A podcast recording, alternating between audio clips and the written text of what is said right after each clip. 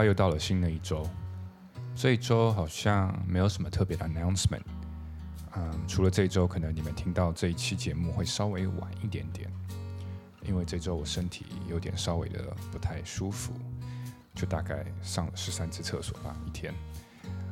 嗯，除了这个以外，这周我的个人视频更新了，大家可以在各大的平台搜索 Johnny Chen 就可以收看，and of course 也可以在爱发电平台或者在 Patreon 上支持我们的节目。阿里阿多。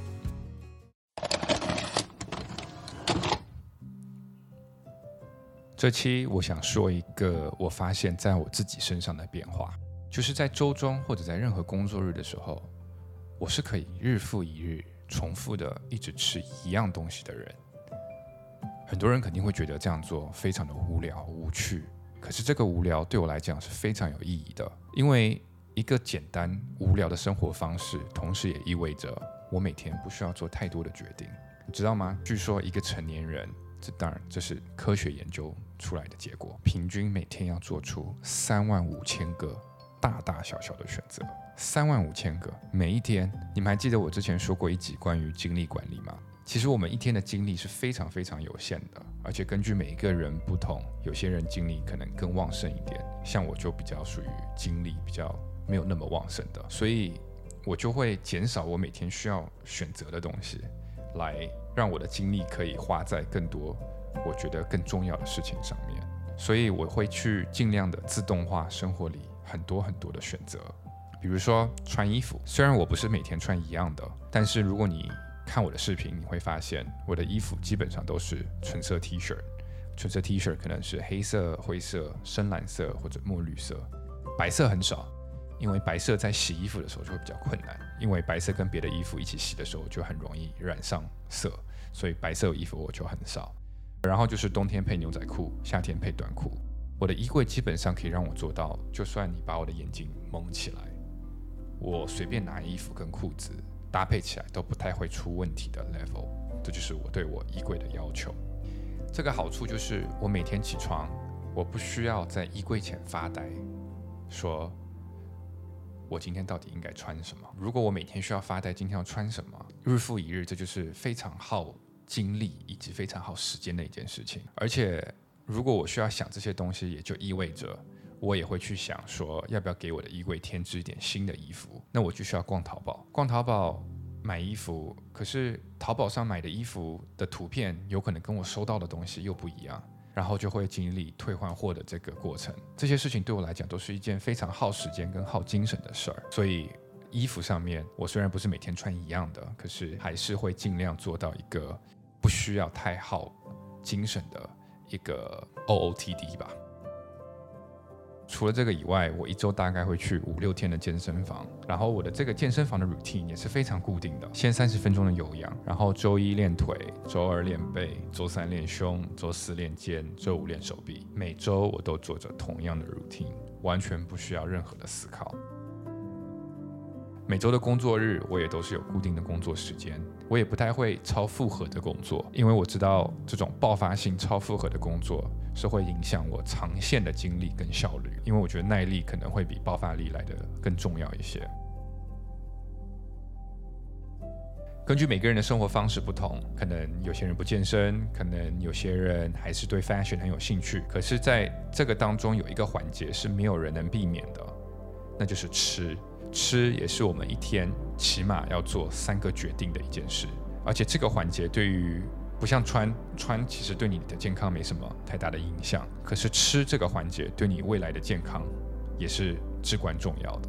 我在北京上班的时候，我就会发现有好多人可能也是出于懒得选择，他们就直接在便利店买一点关东煮啊、零食啊，然后再加一瓶碳酸饮料。就这样把午餐给打发了。长期这样做对身体的影响是非常非常大的。可能你辛苦赚的钱，最后看病都不够。但是如果你能重复的吃一样的食物，前提是在食物是非常健康的情况下，那好处是非常多的。它直接的减少了每日的三个选择，而且可以经济实惠、效率高又健康。对我而言，我认为一顿合格的餐食，那就是简简单单的肉是肉，菜是菜，饭是饭。That's all you need。而且最好是这个烹饪是可以在一个锅子里面完成的烹饪。那这些条件的结果就是，要么煎牛排、炒蔬菜，要么如果我想吃一点主食的话，煮米饭太麻烦了，要电饭煲，然后要洗米，too much。如果我要吃主食的话，我就会选择煮面。煮面的同时加点蔬菜，再加点肉片。主食是主食，菜是菜，肉是肉。然后蔬菜我就会选择一些比较容易清洗的，比如西兰花，我是永远不会买的。肉我一定会选择很优质的蛋白，因为我不吃蛋白粉。如果要吃鱼的话，那刺一定不能多。那我可能就会买，比如说切片的三文鱼啊，然后回来煎。一切的食品条件我都是以营养价值出发和烹饪的效率出发。说到这里，大家千万千万不要认为我是一个对美食没有兴趣的人。我非常爱吃，我也喜欢吃各种各样的料理，基本上是没有东西是我不吃的。但是如果日常我也需要时常去想吃什么的话，那我每天会需要花好多好多时间在这件事情上。If you think about it，现在很多公司都是十点上班，大家也差不多十点不到一点，带着自己的早餐。